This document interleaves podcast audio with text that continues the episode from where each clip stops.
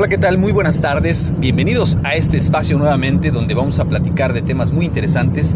Y el día de hoy, pues bueno, una triste noticia eh, para todos aquellos amantes del mundo de la televisión y el doblaje. Eh, tenemos una triste noticia y en un momento más se las comparto.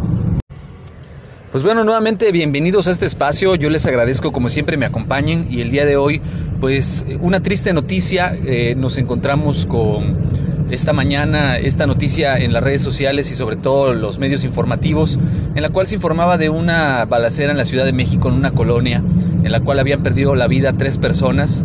Se decía que dos hombres y una mujer pues habían perdido la vida al ser agredidos en una situación de un desalojo de una vivienda lo que se supo hasta más tarde y, conmociona actualmente a muchos de los medios eh, que informan en temas relacionados al doblaje, al anime, a la animación, a las series, es la muerte del eh, actor de doblaje Luis Alfonso Mendoza, quien diera vida a muchos personajes icónicos en la televisión, en el cine y sobre todo en el anime, y que desafortunadamente pierde la vida en este incidente. Eh, es una noticia muy lamentable, un hombre muy talentoso que pues eh, nos dejó a muchos desde muy pequeños ese ese carisma que le ponía a todos los personajes a los que les daba vida.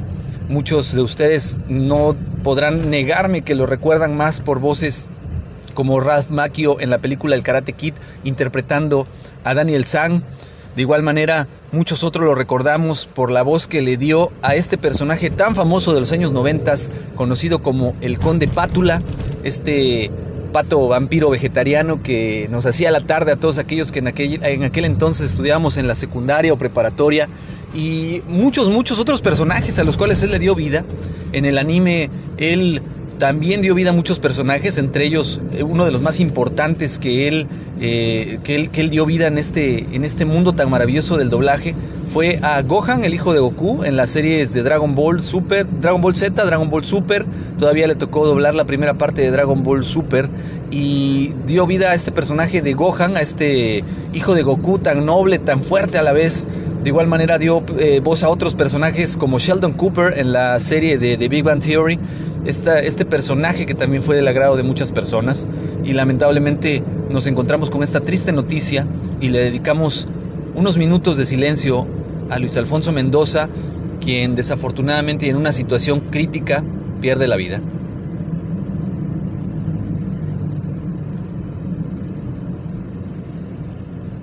Bueno, eh, ya pasando a otros temas, pues no tan tristes, ya estamos cada vez más cerca de que se estrene la película de Wonder Woman 1984, la cual está generando grandes expectativas.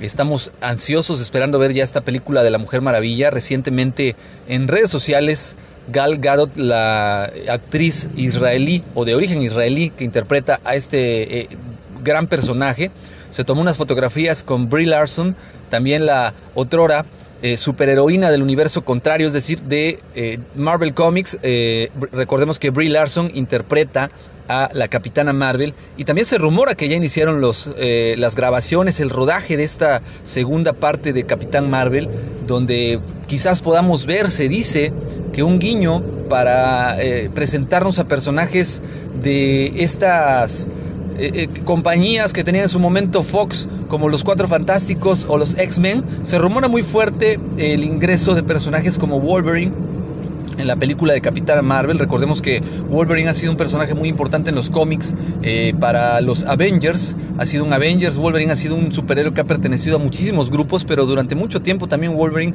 ha convivido con todos los personajes de los Avengers. Recordemos que ha convivido con Punisher, con Capitán América, inclusive con Capitana Marvel y muy probablemente se rumora muy fuertemente que eh, el nuevo Wolverine, el Wolverine de esta nueva fase, la fase 4, fase 5 de el UCM, el universo cinematográfico de Marvel Comics, pues se dé a conocer en esta cinta.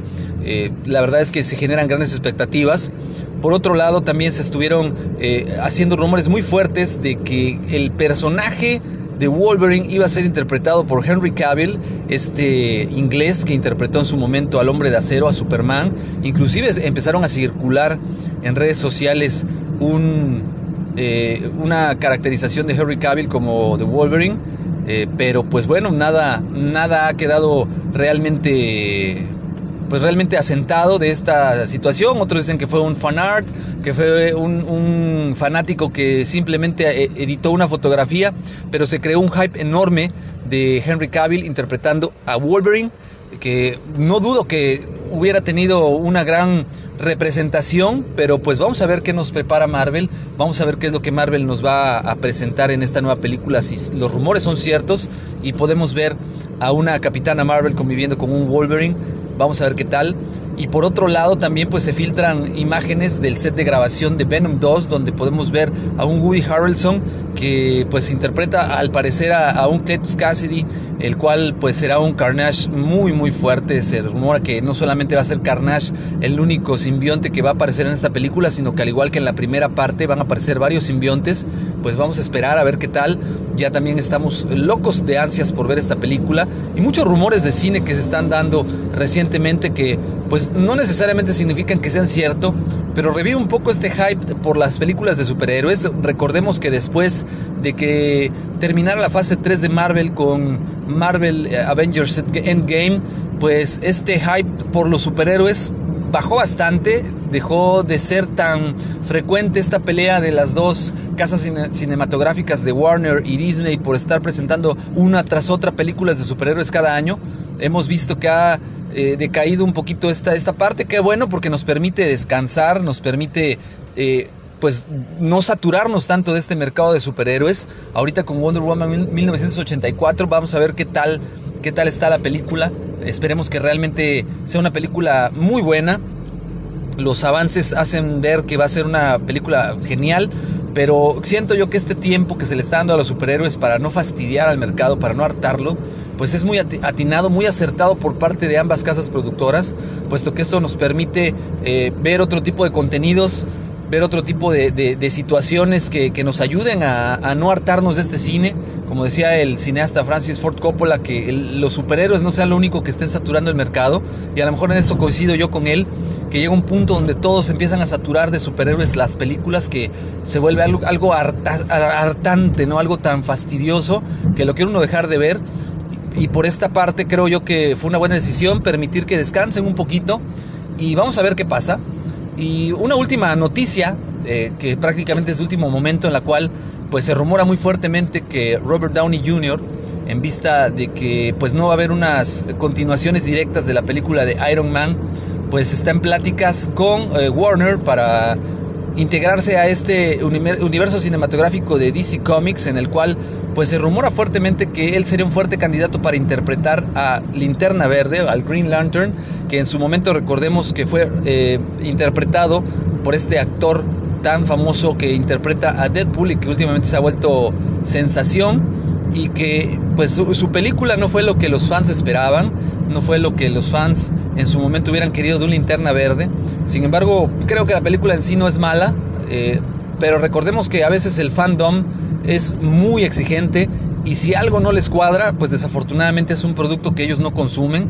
Algo muy similar que pasó con la película de Aves de Presa, o Birds of Prey, eh, la cual pues ha sufrido una fuerte descalabrada en taquilla puesto que no ha recaudado lo que se esperaba, no ha sido el éxito que, hubieran imaginado sus creadores y creadoras, y todo esto lo atribuyen a temas del patriarcado, donde ellos acusan de que el exceso de eh, sexualización o hipersexualización de los personajes ha hecho que los fans no la vayan a ver, puesto que estos personajes en pantalla no fueron sexualizados. Eh, se rumora que era una película 100% feminista, que tocaba temas muy importantes en las agendas feministas, donde eh, estos personajes iban a demostrar para DC Comics cómo la compañía estaba integrándose en este sector.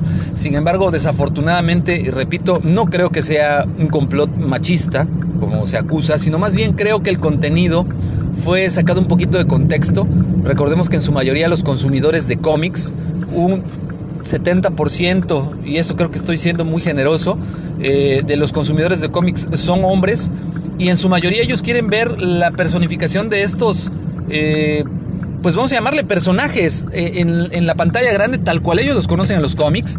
Creo yo que el tema de tocar esas agendas en películas y sobre todo en personajes que ya tienen una identidad bien marcada, puede ser contraproducente. Recordemos lo que le pasó a la más reciente película de Los Ángeles de Charlie, también una película 100%, feminista, la cual pues desafortunadamente también eh, interpretada por Kristen Stewart no tuvo el éxito que necesitaba, eh, no tuvo el éxito que hubieran querido sus creadores y creadoras y desafortunadamente pues volvemos al mismo tema, la gente se está hartando de estos temas de justicia social y de feminismo y, no es que estén mal, sino que los quieren meter hasta en la sopa y llega un punto donde es, fastidioso cuando quieres, cuando ves que tu personaje favorito es completamente cambiado para adaptarse a lo políticamente correcto. Pues definitivamente esto a los fans no les gusta y está comprobadísimo. Y con Birds of Prey lo podemos ver. Esperemos que eh, puedan rescatar eh, a los personajes porque yo creo que son personajes muy memorables. Eh, todos, todos los personajes que participan en esta serie, en esta película. Pero desafortunadamente volvemos a, a hacerlo políticamente correcto. Y creo yo que es ahí donde se comete el error más grave. Ojo, yo con esto no quiero decir que no se hagan películas con este contenido, sino que ese contenido debe ser adaptado específicamente a personajes creados específicamente para esto. Y si no hay personajes que se adapten, pues crear sus propios personajes, que es lo que a final de cuentas va a hacer que estas películas tuviesen mayor credibilidad. Pero bueno, creo yo que todo es cuestión de darle tiempo al tiempo y esperemos que, pues si se animan a, continuar utilizando a este personaje de Harley Quinn y a los demás personajes, pues creo yo que podrían sacarles mayor provecho. Y, vamos a esperar, ¿no? Este, de mientras, pues esas son las noticias que tenía que compartirles. Iniciamos con esta triste noticia, pero las demás noticias eh, espero que sean de su agrado. Por favor, ayúdenme dándole like y compartiendo este episodio. Yo me despido, mi nombre es Adrián Ruiz, les agradezco y les dejo los medios de contacto. Recuerden que me pueden mandar correo a adrianrogelioruiz.com y de igual manera pues me pueden estar mandando eh, mensajes por Twitter en Adrián Rogelio, Adrián Rogelio Ru y ahí ustedes me pueden compartir qué es lo que quisieran escuchar. Yo les agradezco que me hayan acompañado. Eh, seguimos escuchándonos. Hasta luego.